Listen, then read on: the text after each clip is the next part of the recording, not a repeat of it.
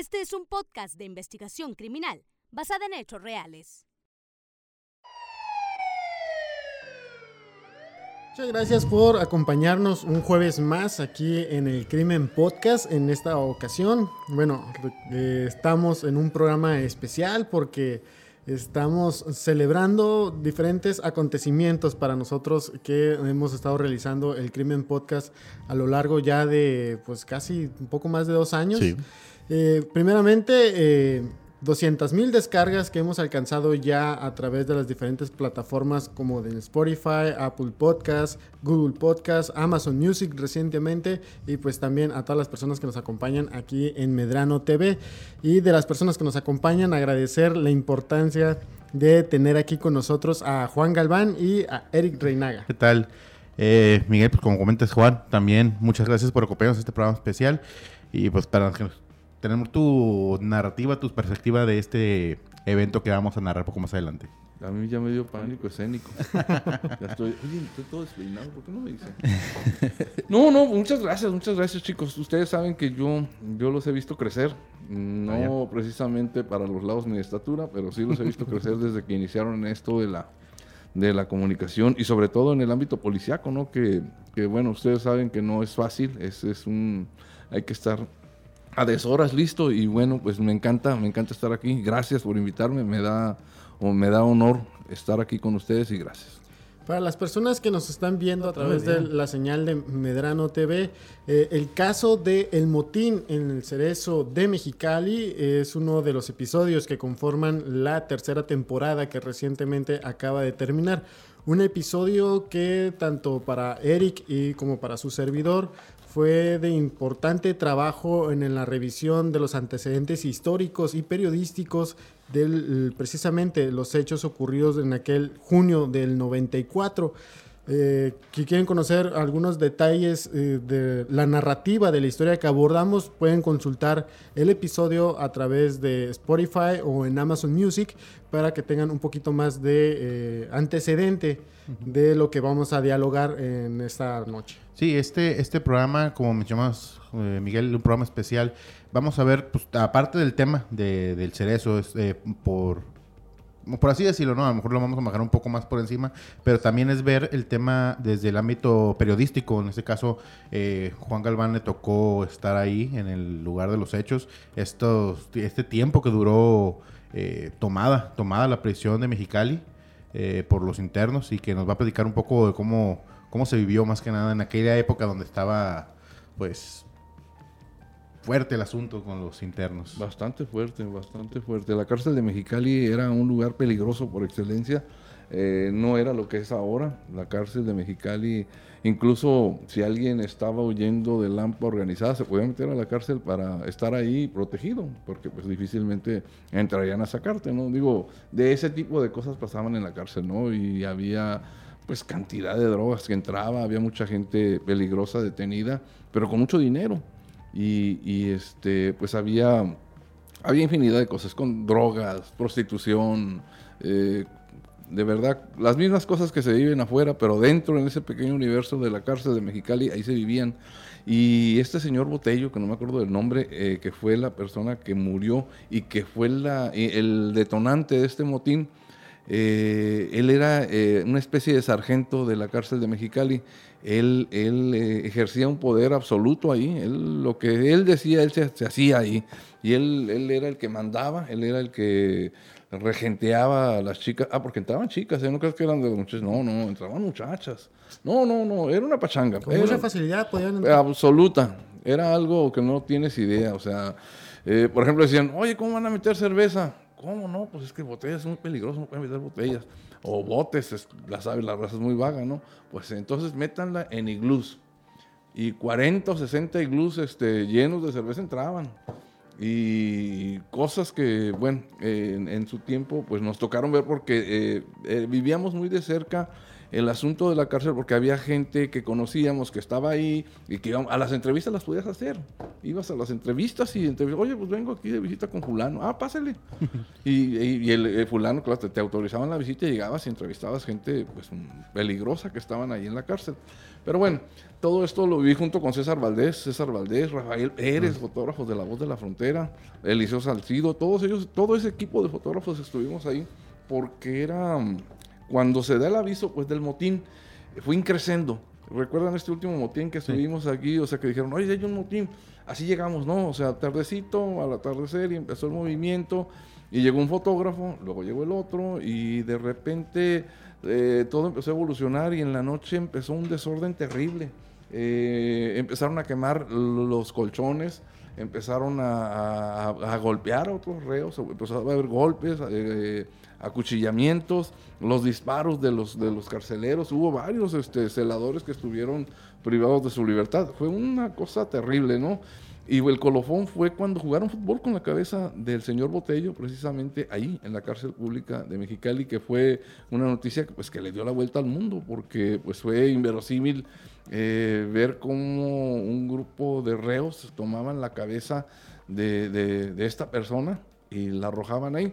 Para esto, Botello estaba en su celda, una celda de privilegio, y estaba ahí encerrado, ¿no? Y tenía sus, sus este, sargentos cuidándolo.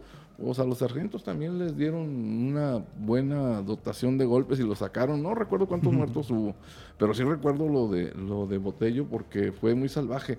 Eh, pues él no quería salir de su reducto, estaba encerrado por dentro y no quería salir.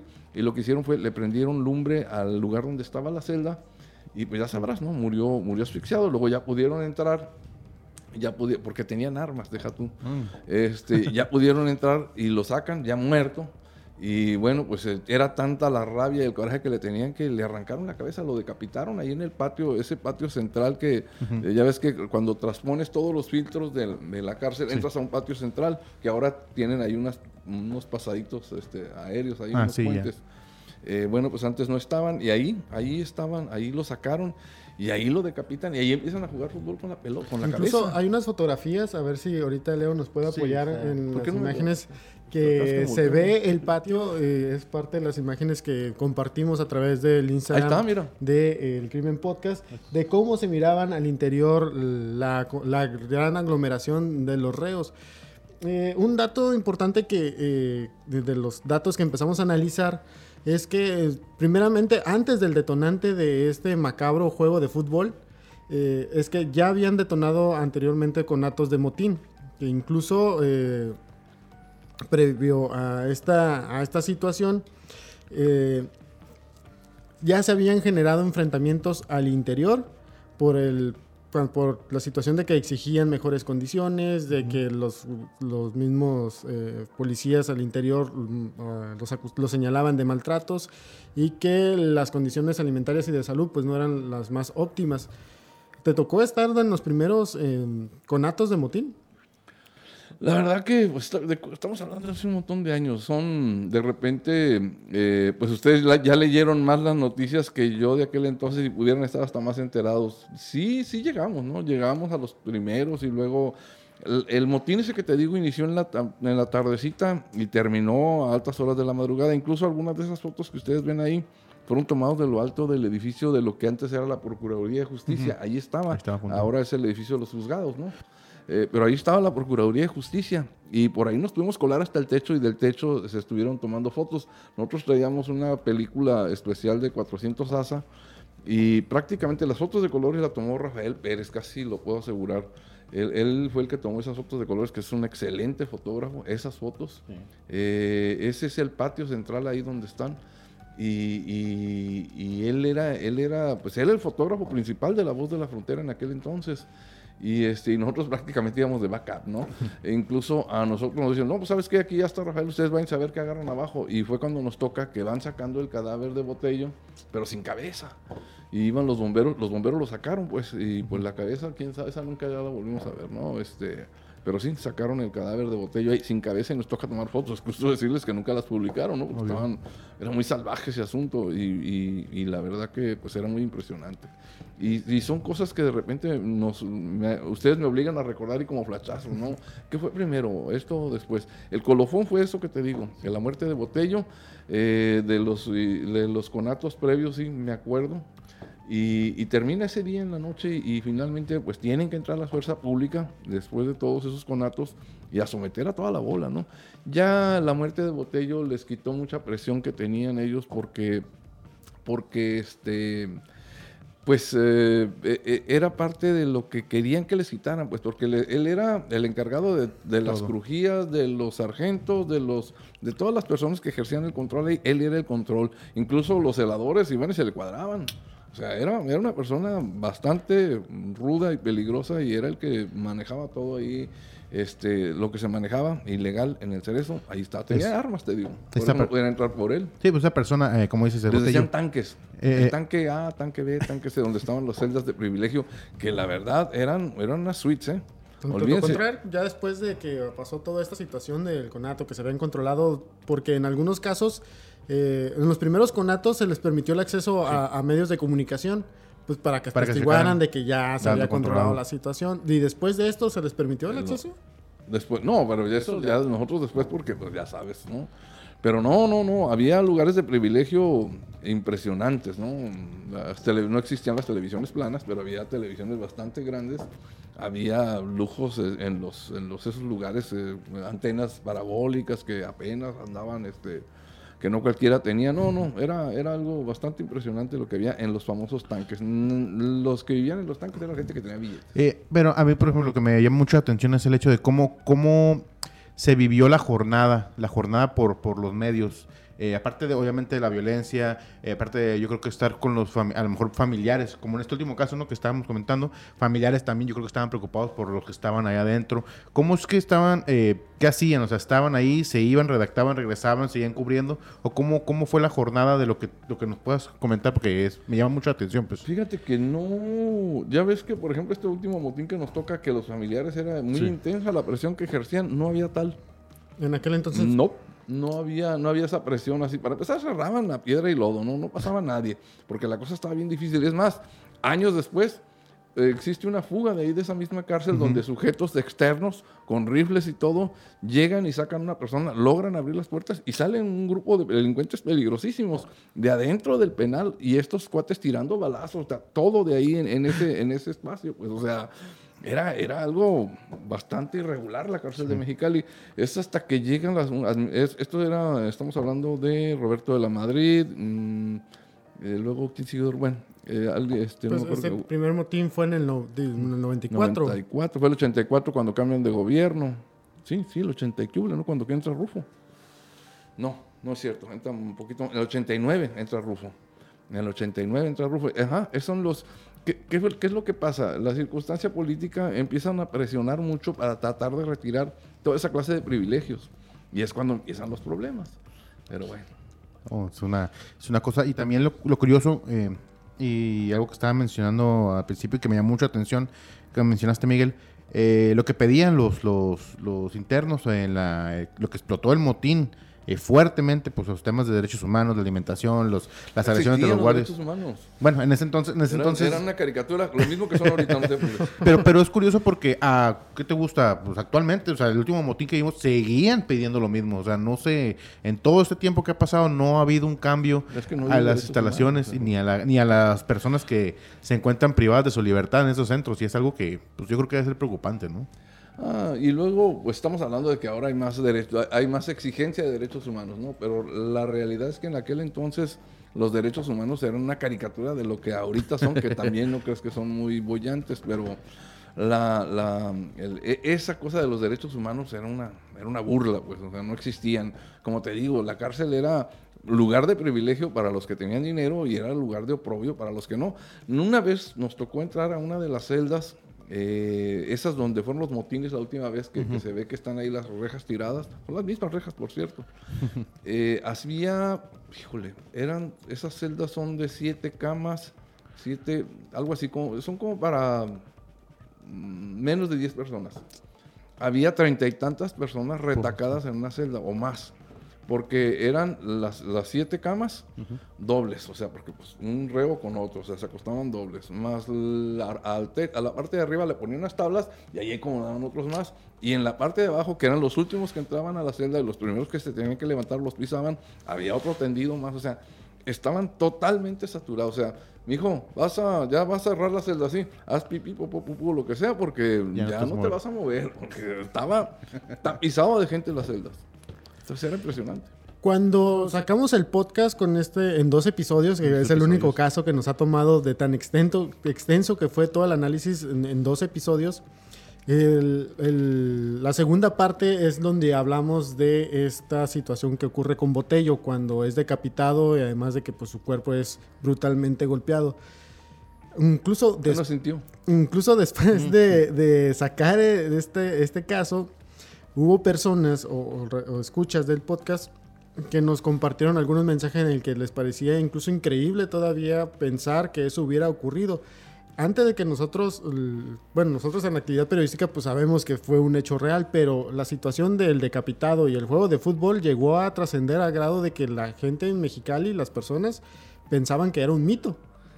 Sobre todo las nuevas generaciones, ¿no? Que nunca pues les tocó ver eh, o conocer de cerca o que sus familias no les platicaron de esa situación. Tú estuviste ahí, Juan. ¿Viste eh, El juego de el fútbol. juego ma- de fútbol? Estábamos en la parte alta de la, de la como te digo, de lo que era la, la Procuraduría. Ya era muy noche, ya nos habían apagado las luces precisamente para que los medios de comunicación no registráramos bien lo que pasaba. Sí veíamos, veíamos las sombras y usábamos las cámaras, pero no alcanzaban a registrar. Incluso ve- vimos, o sea, veíamos que jugaban con algo, pero no sabíamos qué era. O sea, eh, traían una guasanga, no era un relajo. Muchos reos corriendo y aventaban algo y lo pateaban. Cuando de repente paran el juego, el- alguien toma de los cabellos la cabeza y la levanta delante de todos. O sea, y pues ya sabrás, ¿no? Les tirábamos flachazos y tirábamos con las masas más altas y lo que podíamos, ¿no? No sé si Sergio Aro fue el- alguien, alguien alcanzó a tomar una foto, la pudieron impulsar mucho el asa de esa, de ese, esa película para que lograra salir. Hay una foto donde se ve, donde se ve eso. La, la- la verdad que nuestras cámaras ya no alcanzaron a registrar, pero creo que Sergio Aro andaba ahí, sí me consta, me acuerdo que Sergio Sí. Andaba ahí y, y- y creo que hasta el maestro Ceniceros creo que le tocó y era, era, era, todo el mundo estábamos ahí.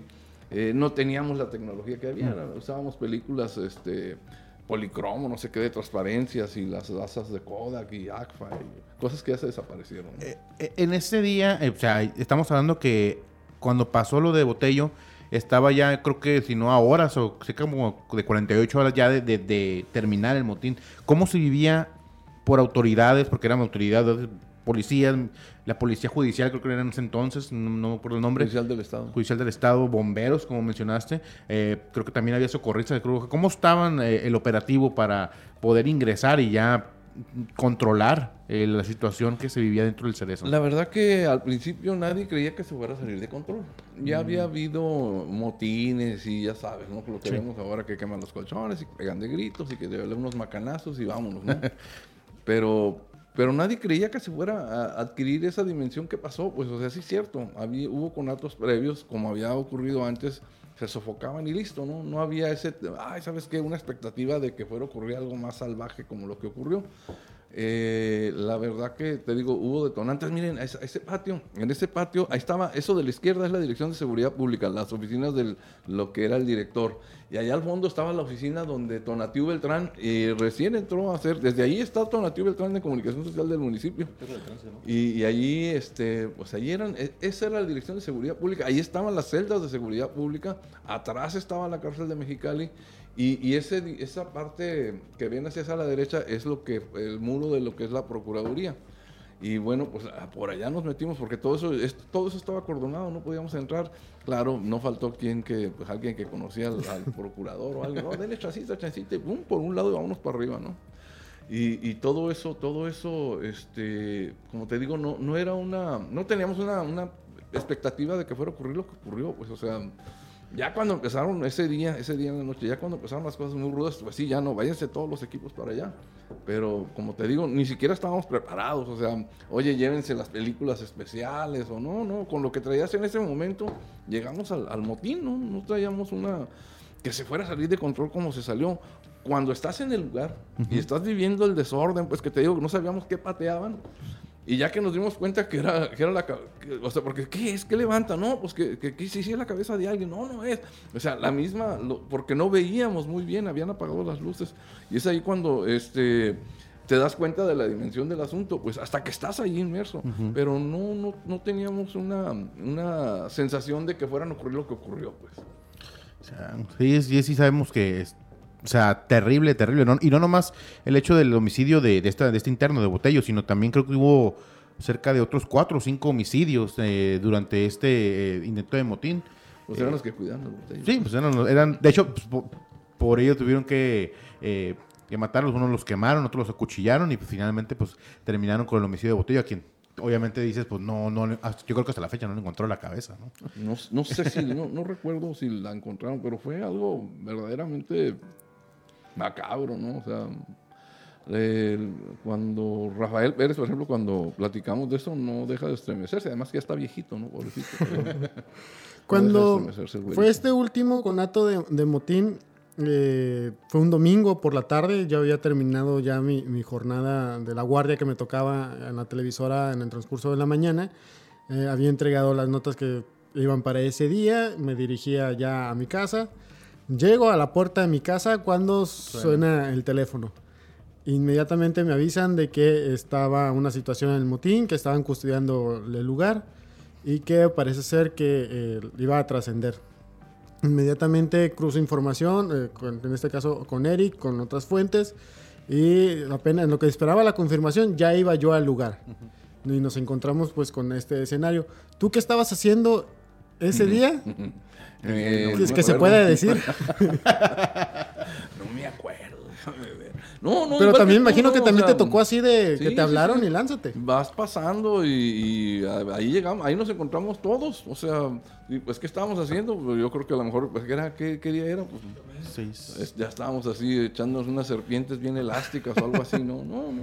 Acuérdate que este trabajo así es, ¿no? Igual en aquella ocasión y, en este trabajo, antes el trabajo policíaco era, era más intenso, era, era más, más de calle, más, este, más de brega, porque mm, pues no había tanta tecnología. Los teléfonos eran teléfonos de ring, de esos de, dial. Y, pues tenías que estar en un punto donde te pudieran localizar. Afortunadamente nosotros teníamos un enclave medio especial y este, ahí podíamos este, irnos para todos lados. Y, y, ese, ese tipo de situaciones nos tocaban a nosotros, sobre todo a César Valdés. César Valdés tenía un colmillo, tiene un colmillo policíaco bastante fuerte. Él, él, este, cuando cualquier duda que tengan policíacas, hablen a César Valdés de veras. Él tiene las conectas, los contactos. Él anduvo metido en las tripas de la policía, o sea, sabe muy bien cómo está todo y sabe muy bien el manejo. Entonces, a mí me sirvió mucho todo el aprendizaje que él ya traía porque yo prácticamente pues me le pegué, ¿no? Y ahí anduvimos, este, este, hicimos, este, nos daban mucha carrilla, que porque éramos los, los Brennan, que porque andábamos juntos, que Barman y Drogging y cosas de esas, ¿no? Incluso teníamos un, un, un, carro que nos prestaba, nos facilitaba la empresa, que era un LTD negro, y en la, los de la, los policías nos tenían una clave. Ahí viene el sopilote. Era el sopilote el carro. Y decían, X10 porque el sopilote está ahí 1023. Y decían, oh, llegamos y hasta miedo les dábamos. Pero bueno.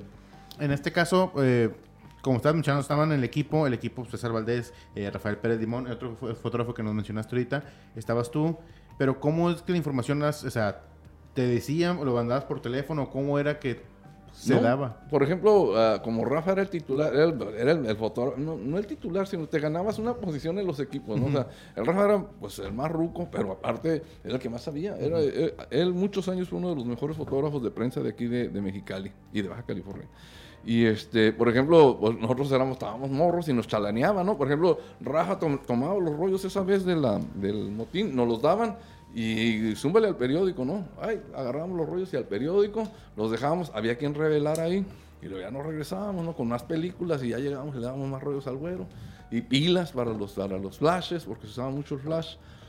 con esta tecnología que tenemos ahora, con estos teléfonos y con estas cámaras, olvídate, hubiéramos visto todo, ¿no? Pero en ese entonces, pues no. Ah, ya recordé, andaba uno de los camarógrafos de Canal 3, Memo, ay, no me acuerdo, decían la cámara loca de Memo, no sé qué, bueno. Él, él, este, él andaba ahí y él hizo unas tomas también, ya recordé, él hizo unas tomas de, arriba, de junto ahí donde estaba todo el relajo, donde estaban todos los medios, de hacia abajo y la cámara de televisión sí logró grabar algunas imágenes impresionantes de cuando levantan la cabeza. En aquel entonces. Una cámara fija de video. Ya nos vamos a dar la tarea de ver si podemos. debe, haber, debe haber un video, estamos hablando del noventa y tantos, ahí debe andar un video de ese entonces. Y ya prácticamente estamos a, minutos de, cerrar. Sí, pues prácticamente ya se nos fue casi media hora. eh, no es cierto porque termina eh, termina esta hasta qué horas termina esta jornada y cómo, tú en el trabajo periodístico eh, cómo es entregar y llegar al cierre para que salga la información al día siguiente. Híjole, pues era ya no recuerdo las horas. Yo creo que esto habrá terminado cuando ya mandamos todo el cierre eran nos esperaban serían 11, 12 de la noche, ¿no? La verdad no, te mentiría si te dijera una hora fija. Lo que sí, sí sé que eh, eran, eran, eran momentos de privilegio para nosotros como periodistas o como reporteros porque paras todo, ¿no? O sea, paren la prensa. Antes sí era así, paren la prensa y paraban la prensa y, y todos los, eran todo el equipo de los de rotativa y de los de offset y todos los de, todo lo que significaba pues imprimir el periódico se frenaba para poder esperar el material que trajéramos o que lleváramos de lo que estaba pasando. Eh, en eso, eh, eso pues mm, había horas fatales, ¿no? Por ejemplo, a mí me tocó en dos o tres ocasiones parar la prensa ahí en La Voz porque, porque no, era, no era algo que cualquiera hiciera, pues tenía que ser algo muy poderoso, muy importante y que fuera una noticia de impacto. Y sí, sí nos tocó varias veces y eso era tenía que ver pues con ese trabajo de coordinación que hubiera un director que supiera de noticias, que fuera periodista para que sopesara lo que de verdad es es la noticia, o sea, recuerden que un, medio de comunicación vive pues de la lana que entra, ¿no? Pero el motor es la, es, es la comunicación, es, es la información, es la noticia le puedes quitar una llanta, a lo mejor medio le falla, pero ahí vas. Pero le quitas el motor y, pues no funciona. Y en este caso, los periodistas éramos, los reporteros éramos el motor del periódico. Y esto hacía que le dieran mucha importancia a eso. Esa vez, te digo, nos esperaron no sé hasta qué horas. O sea, no, no, tengo noción del tiempo. Sí recuerdo que era muy tarde, que era muy tarde, estábamos cansados. Saliendo y nos fuimos a otro lado. a relajarla y a, a, quebrar el nervio, decía un amigo. Vamos a quebrar el nervio. Sí, es, eh, pues como dices, es muy diferente ahora porque ahora, bueno, en mi caso, ¿no? O sea, a las 6, 7 tenías que entregar la nota final, de, por ejemplo, hablando de este último motín, pero mm, ya era, si no, no salía para mañana, ¿no? Y es una nota que es de 8, o a fuerzas que tienen que ser de 8, ese tipo de, de información. Eh, allá, pues me imagino que eran jornadas 12, 13 horas, porque tenías que estar a la expectativa de lo que fuera a pasar, pues desde la mañana hasta altas horas de la noche. Sí, fíjate que eh, cuando recién vienen los cambios en, en, la voz y ahí me toca, ahí me toca cubrir la balacera con el G1. Mm. Este, fue impresionante, fue terrible, o sea, eran unas persecuciones, y eran balazos y el helicóptero, estaba el helicóptero de la policía municipal volando, estaba el ejército, estaba la gente tirada, había tres muchachos muertos ahí en la escena, o sea, estaba bien canijo. Y nosotros fuimos los primeros en llegar ahí. Fuimos los que teníamos las mejores imágenes y decimos, no, esto es, o sea, sabes tú como periodista que traes oro molido pues en, tus manos como información al día siguiente. Eran las 11 de la noche. ¿Crees que nos recibieron material?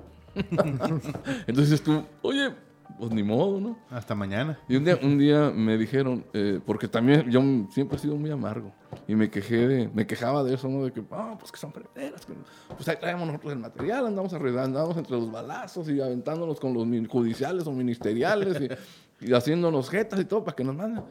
Me dijeron, el día que usted quiera hacer todo eso que usted dice, cómprese su periodiquito. dije, dirá bien. Y está Red Patrulla. Ahí está.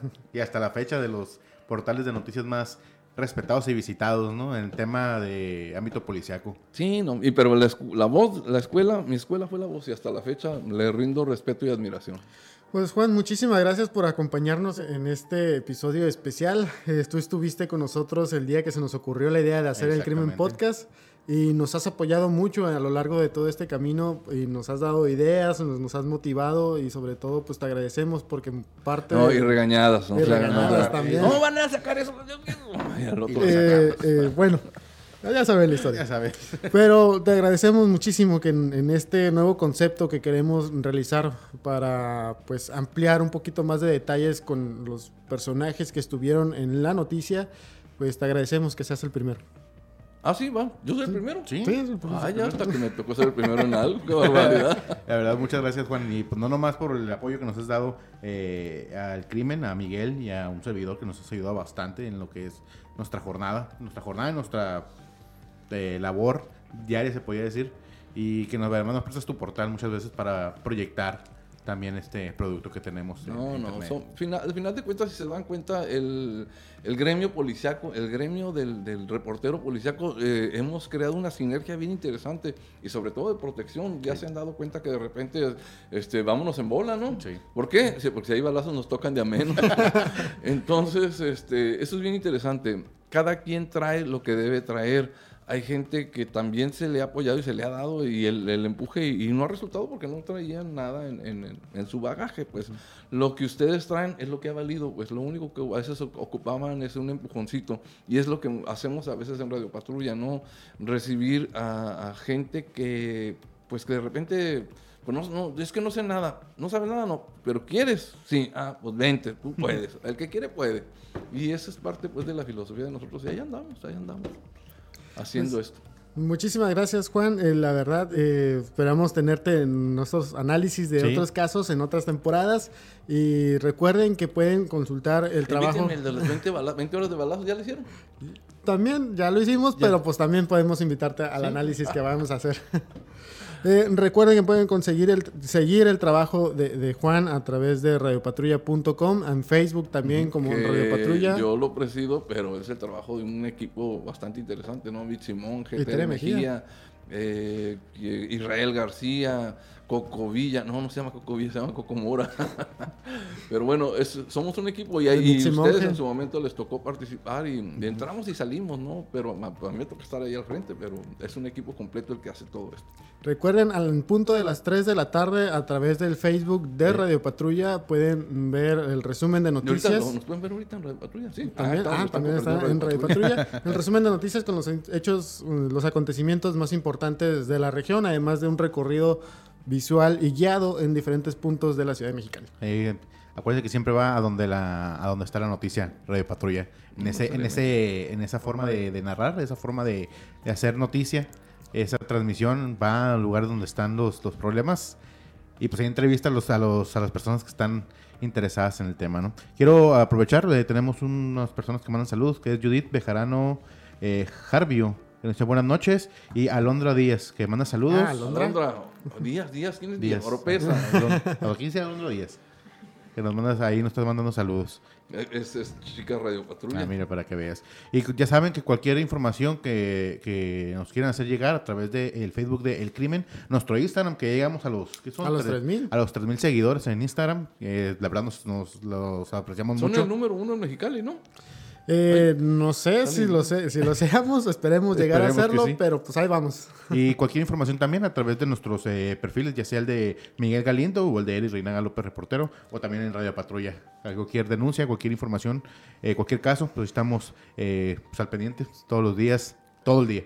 Todos los jueves en punto de las 8 de la noche a través de la señal de Medrano TV y nos pueden escuchar a través de las diferentes plataformas como Spotify, Apple Podcast, Amazon Music, Google Podcast y hay muchas otras hay más, más, Pero esas son donde más fácilmente nos pueden encontrar o si tienen su dispositivo Alexa solamente díganle que reproduzca el Crimen Podcast. Así. Y este jueves nomás no hablen mucho bruca porque creo que no vamos a estar activos. y muchas gracias por eh, estar en, en, sintonía a través de la, de la señal de Medrano. Muchas gracias a Leo a, a Marlin. Marlon. Marlon. es que así le dicen de cariño. Eh, a Tere que está aquí está acompañando. No quiere salir de escena. no quiere pero... salir de escena, pero ahí está. Y muchas gracias a todos los que están sintonizando y nos, ya saben, hasta la próxima.